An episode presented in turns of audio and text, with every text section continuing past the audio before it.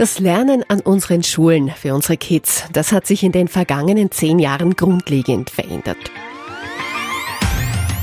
Wie in fast allen anderen Bereichen unseres Lebens hat auch hier die Digitalisierung Einzug gehalten und das Bildungswesen ziemlich umgekrempelt. Spätestens seit der Corona-Pandemie und dem damit verbundenen Distance Learning ist die digitalisierte Schule wohl allen ein Begriff. Aber welche Chancen und welche Herausforderungen ergeben sich durch die Digitalisierung in unseren Schulen? Das will ich heute herausfinden. Und damit hi und herzlich willkommen. Das ist Connect Live, der Podcast von A1. Mein erster Gast ist heute Andrea Meyer-Stalder vom Kinderbüro der Universität Wien. Als pädagogische Leiterin ist sie für das Projekt A1 Internet für alle verantwortlich und führt derzeit die Online-Workshops für Schulen durch. Die Initiative A1 Internet für alle wurde ins Leben gerufen, um die digitale Kluft in Österreich nachhaltig zu verringern. Denn jeder Mensch sollte den gleichen, fairen Zugang zu Information, Wissen und Bildung haben. Herzlich willkommen, Andrea. Schön, dass du Zeit gefunden hast. Hallo. Ganz kurz vielleicht zur Einleitung, was bietet der A1 Internet für alle Campus, der IFA Campus? Den IFA Campus, den gibt es tatsächlich schon seit äh, zehn Jahren. 2011 äh, ist er gestartet. Äh, und interessanterweise habe ich gerade gestern ein Papier in der Hand gehabt, dieses erste Entwicklungspapier. Er war ursprünglich geplant als das erste Internetcafé Österreichs für Kinder. Der hat sich im Laufe der Zeit auch gewandelt. Also behandelt er jeweils die aktuellen äh, Fragen der Zeit in Bezug auf die Digitalisierung äh, und auch natürlich die Zielgruppe, unsere Zielgruppe, vor allem Kinder. Wir äh, haben bis Anfang 2020, Februar, März, äh, wie wir wissen, als der große Bruch sozusagen kam, viele Workshops, also tagtäglich Workshops für Schulklassen durchgeführt, Volksschule und Sekundarstufe 1 am Vormittag und am Nachmittag äh, ein offenes äh, Betreuungsprogramm für Kinder gefahren. Also IFA Campus ist generell, kann man sagen, schon ein eine ziemliche eine tolle Erfolgsgeschichte auch, hat, bringt große Zahlen erreicht, äh, die Zielgruppe sehr gut. Äh, mit 2020 war halt, wie ich schon angekündigt habe vorher oder erwähnt habe, ein großer Bruch, neue Herausforderungen sind da angestanden für uns. Und das Ganze zeigt sich jetzt, also ich habe es ein bisschen umgestellt und es laufen jetzt auch Online-Workshops für Schulen. Wie kann man sich das vorstellen? Was passiert da? Ja, wir haben äh, uns dann relativ schnell überlegt natürlich, wie können wir die Zielgruppe weiterhin erreichen, nachdem äh, die äh, Exkursionen an den Campus nicht mehr stattfinden konnten und äh, haben Online-Kurse entwickelt. Äh, war große Herausforderung, weil man sich ja überlegen muss, äh, wie erreicht man die Zielgruppe, was sind die Voraussetzungen, unter der die Zielgruppe sozusagen anschaut anschließen und äh, verbinden kann.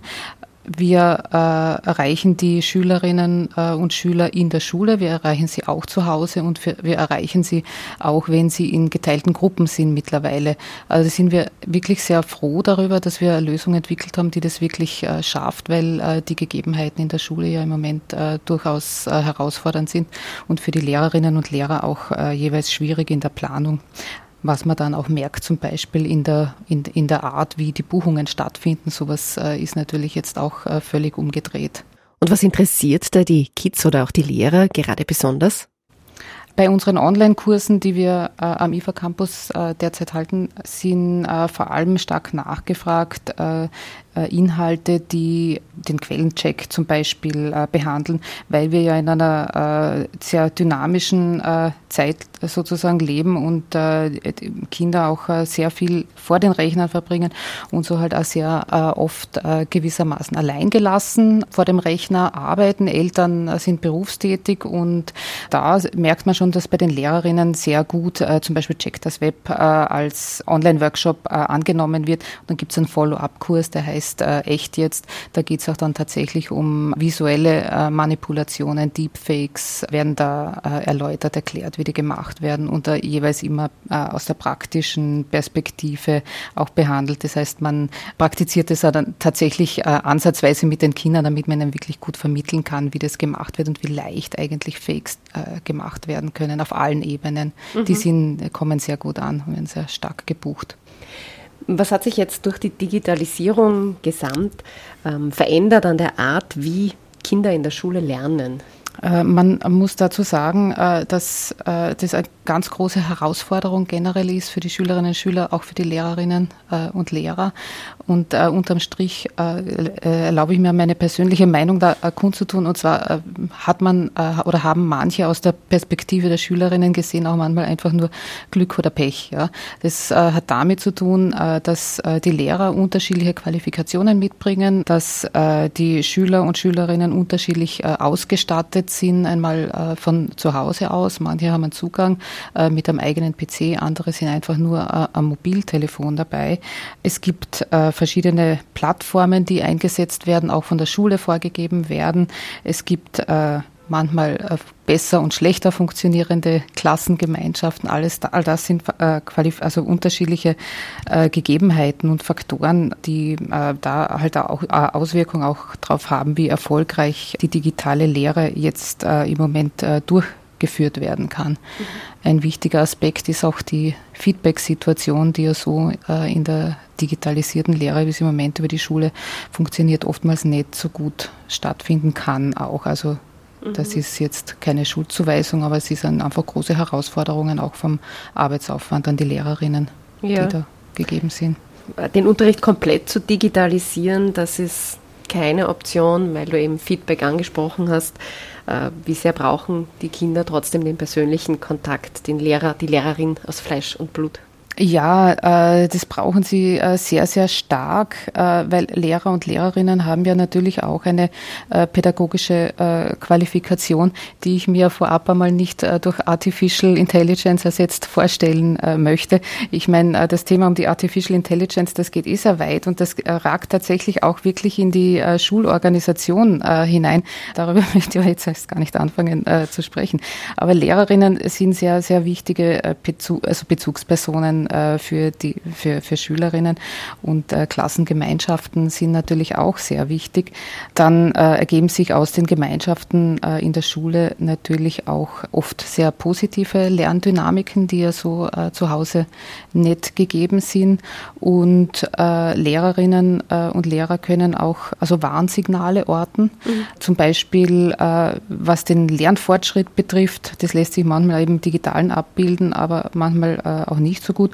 Die soziale, also in der sozialen Entwicklung haben sie natürlich auch ein Gespür, wenn sie sich, äh, wenn sie die Schülerinnen äh, direkt vor sich haben.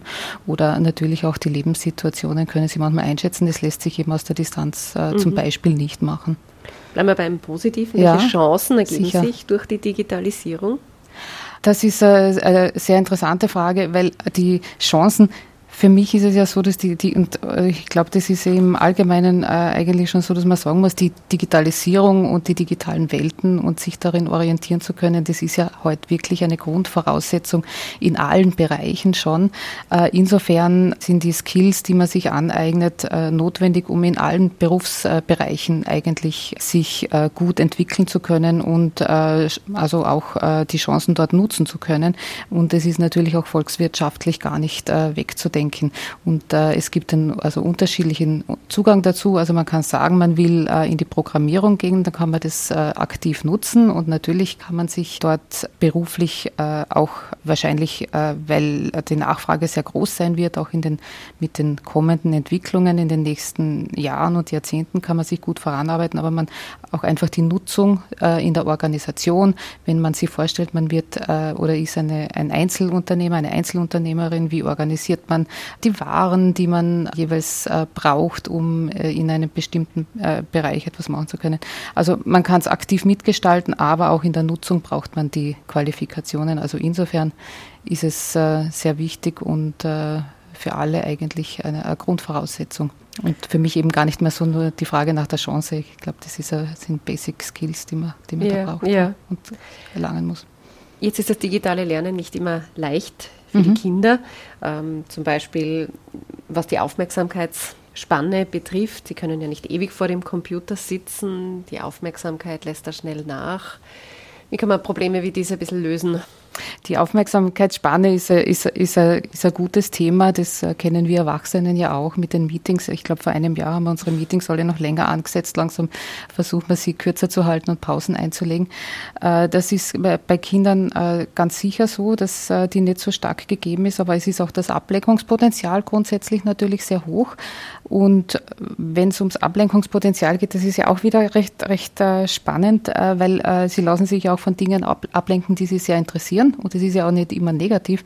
Und äh, da äh, ist es ja so, wenn sie dann oftmals eintauchen, erkennt man äh, bei ihnen, dass sie dann also eine fast äh, übermäßige, intensive Konzentration äh, erlangen und dann schon wieder ganz auf ihre persönlichen, körperlichen Signale, dass sie die gar nicht mehr beachten. Das heißt, sie trinken wenig, sie essen wenig, sie gehen sogar wenig aufs Klo. Also da muss man dann äh, auch drauf schauen. Die sind alles sehr spannende Gegebenheiten, die man beachten muss, wenn man, wenn, wenn Kinder intensiv intensiv am, am Rechner sind, mhm. in der Lehre oder privat, ja. Gilt oft fürs Homeoffice auch. Gilt natürlich auch, auch fürs Homeoffice, genau. Und äh, das muss man eben im, im Auge Da geht es den Kindern gleich. Genau, da geht es den Kindern auch ja. so, ja. Ja, also man hat den Eindruck, es hat die Corona-Pandemie eigentlich gebraucht, damit sich auch der Bildungsbereich stärker mit dem Thema der Digitalisierung auseinandersetzt. Äh, wo siehst du da Österreich, Österreichs Schulen im Vergleich zu anderen Ländern? Ähm, ich sehe, dass es in Österreich sehr viele äh, motivierte Lehrerinnen äh, und Lehrer gibt. Also die hat es vor, natürlich vor Corona auch äh, schon gegeben. Und es gibt auch, würde ich durchaus sagen, exzellente Vermittlungscluster in Österreich. Im Grunde, also um es jetzt ganz kurz und schnell runterzubrechen, finde ich, stehen wir eigentlich nicht schlecht da in Österreich. Natürlich durch Corona sind wir so radikal in eine andere Praxis hineingestoßen worden und längerfristig langfristig ähm, wird sich äh, das ganz sicher so entwickeln, also zum Teil gelenkt, nehme ich an, und zum anderen Teil auch äh, von den Lehrerinnen und Lehrern schon unter Anführungszeichen automatisch mit eingebracht, dass sich diese Anwendungen und diese Prak äh, Praktiken eigentlich äh, verschränken werden. Das heißt, äh, vieles, das wir jetzt aus dem äh, intensiven digitalen Vermitteln mitgenommen haben, wird dann eigentlich in den regulären Schulalltag auch mit reingenommen werden. Und ich glaube, dass dort die ganz großen Chancen bestehen stehen für die Zukunft der Schule. Die Schulen werden da natürlich auch äh, eine gute und äh, eine gute Bandbreite brauchen, um das nutzen zu können, äh, was, was sie sich da vornehmen, wo man jetzt schon einen Eindruck davon hat, was dadurch möglich gemacht werden kann.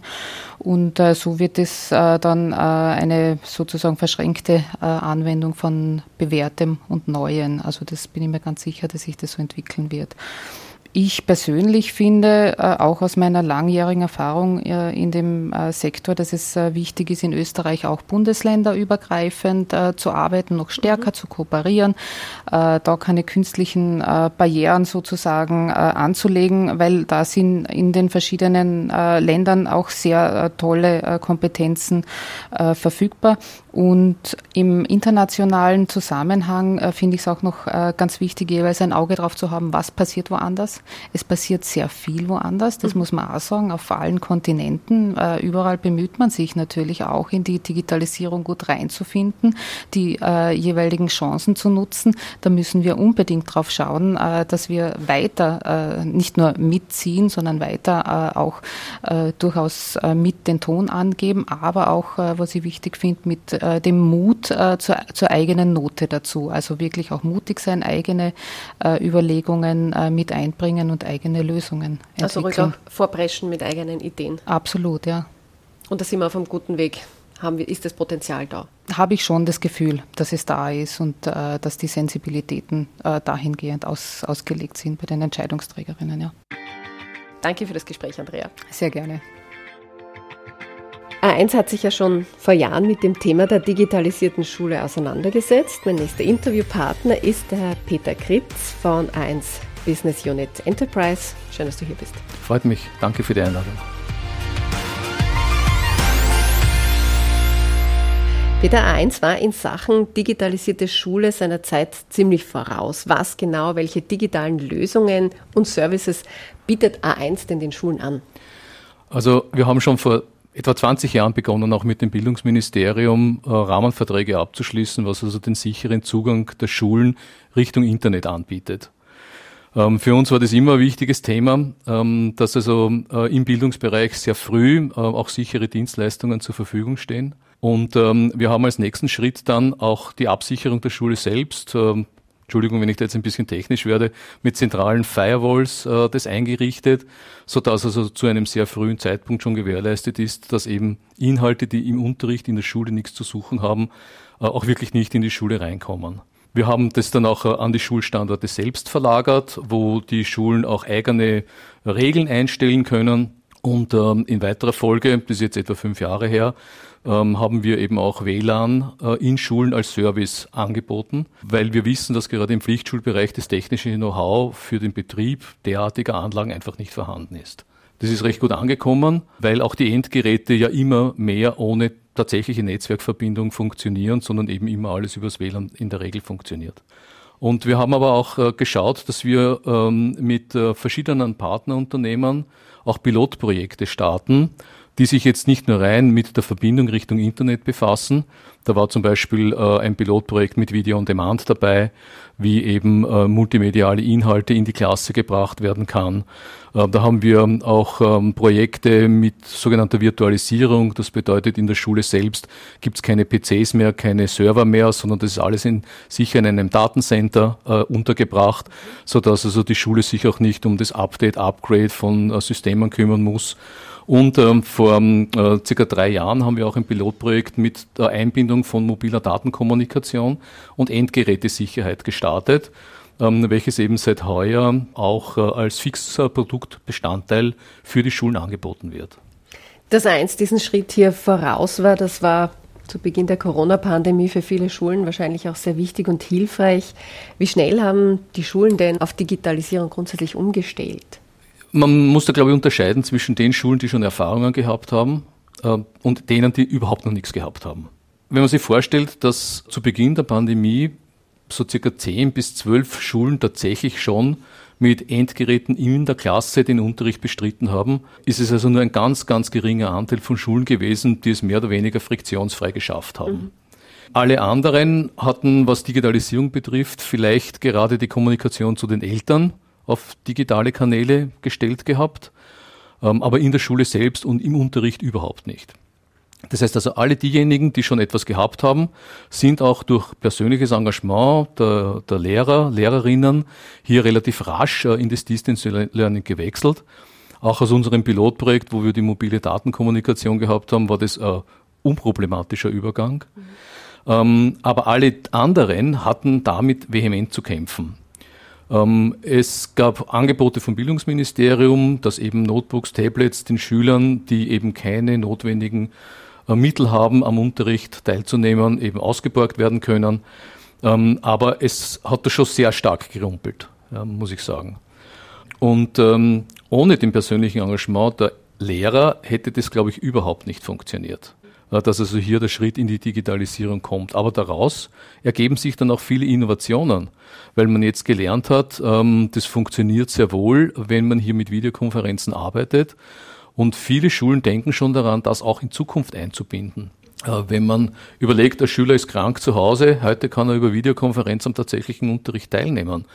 Das ist vor fünf Jahren vielleicht in unseren Köpfen von Produktmanagement schon drinnen gewesen, dass das sinnvoll ist, ist aber tatsächlich nie in der Schule angekommen. Und man hat sehr viel dann jetzt aus der Digitalisierung heraus gelernt, aus dem Push, der da war. Der hat natürlich dann jetzt auch eine eigene Dynamik erzeugt, ähm, die jetzt mit der weiteren Digitalisierung im Herbst dann vorangetrieben wird. Mhm. Wir sprechen nachher noch ein bisschen genauer zu den Vorteilen äh, dieser ganzen Digitalisierung an der Schule. Bleiben wir noch ein bisschen bei der eigentlichen Challenge. Ähm, es gibt ja drei wesentliche Herausforderungen. Die Datenmengen, die großen Datenmengen, dann die Interaktion zwischen SchülerInnen und LehrerInnen und auch die Kommunikation unter den SchülerInnen. Was ist denn da deiner Meinung nach die größte Challenge, wenn es um diese Digitalisierung in der Schule geht? Die Datenmengen fallen ja eigentlich nur bei der Videokonferenz an. Äh, das Austauschen jetzt von den Hausübungen, von den Unterrichtsthemen, von den Unterlagen, äh, um jetzt äh, den Unterricht bestreiten zu können, liegen ja großteils als digitale Schulbücher ja schon vor. Das sind keine großen Datenmengen, die hier anfallen. Mhm. sondern irgendwo muss ja auch der gesamte Videostream, der während des Unterrichts anfällt, abgespeichert werden. Das ist das eine. Das zweite ist, über die Zeit hinweg haben äh, die Lehrerinnen und Lehrer es geschafft, die Schüler so weit zu engagieren, dass sie jetzt die Hausaufgaben in multimediale Unterstützung beibringen. Ja, das sind natürlich dann auch Datenmengen, die irgendwo abgespeichert werden müssen. Ganz am Anfang ähm, ist sehr viel über soziale Plattformen gegangen. Das ist natürlich jetzt nicht datenschutzkonform. Ähm, und äh, das Ministerium hat jetzt die Direktive zumindest für diese Schule ausgegeben, äh, es soll nur eine Plattform für den gesamten Unterricht verwendet werden. Zweites Problem war, dass also in einer Schule oder sogar in einer Klasse unterschiedliche Kommunikationskanäle genützt worden sind. Der eine Lehrer hat über Teams gearbeitet, der zweite Lehrer hat uh, über, über Google Workplace gearbeitet oder über andere soziale Medien. Und das hat einen eminenten Stress verursacht bei den Schülern, weil sie nicht genau gewusst haben, welche Stunde habe ich jetzt, welchen Kanal zu benutzen.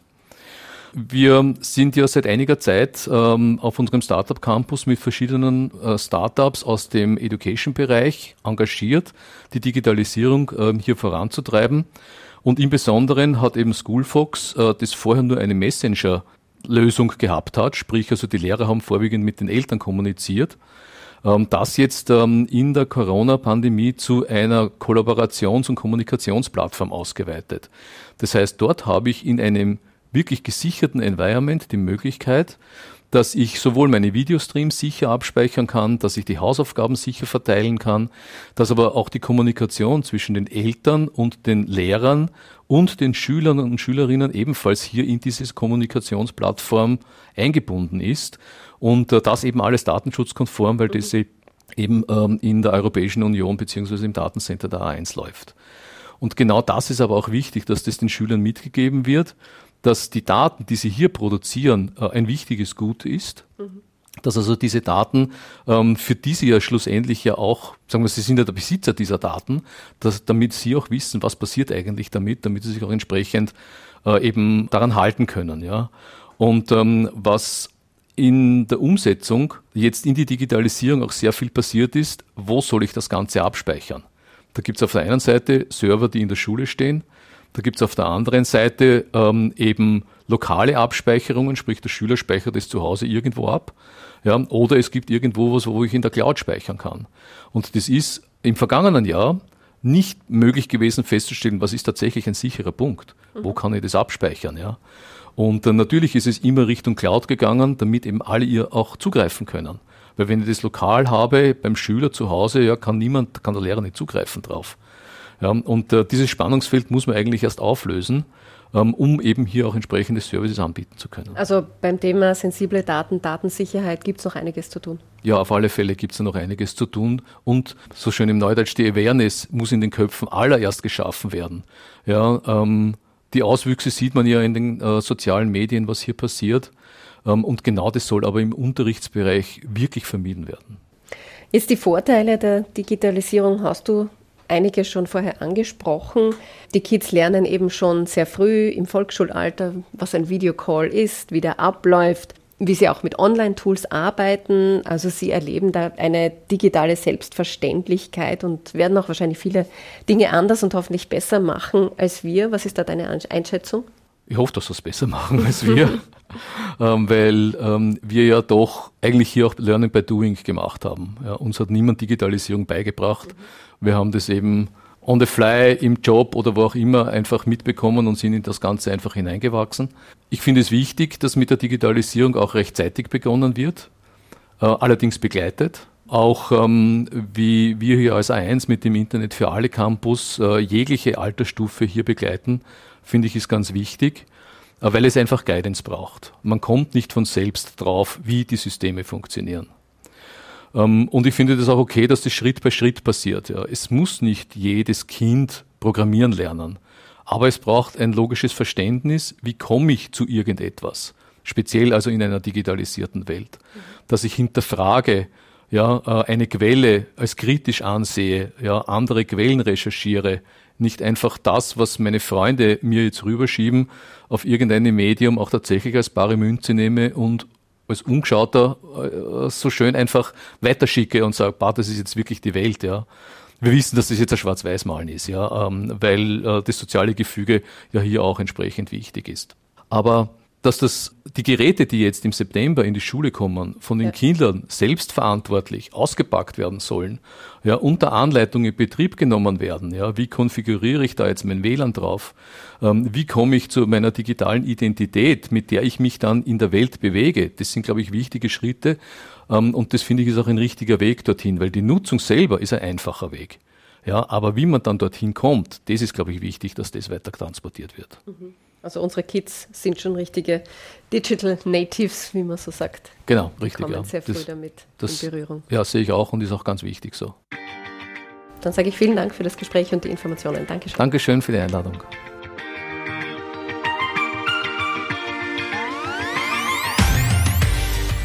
Wir sind also mittendrin in einer extrem spannenden Entwicklung, was die digitalisierte Schule betrifft. Lehrerinnen und Lehrer, Schülerinnen und Schüler, aber auch Eltern sind da gleichermaßen gefordert. Am Ende hält diese Entwicklung aber vor allem große Chancen bereit. Chancen, die wir uns heute vielleicht noch gar nicht vorstellen können. Was ich selbst aus dem Podcast mitnehmen werde, ohne den persönlichen Kontakt und die Menschen, die diese Entwicklung begleiten, wird es nicht gehen.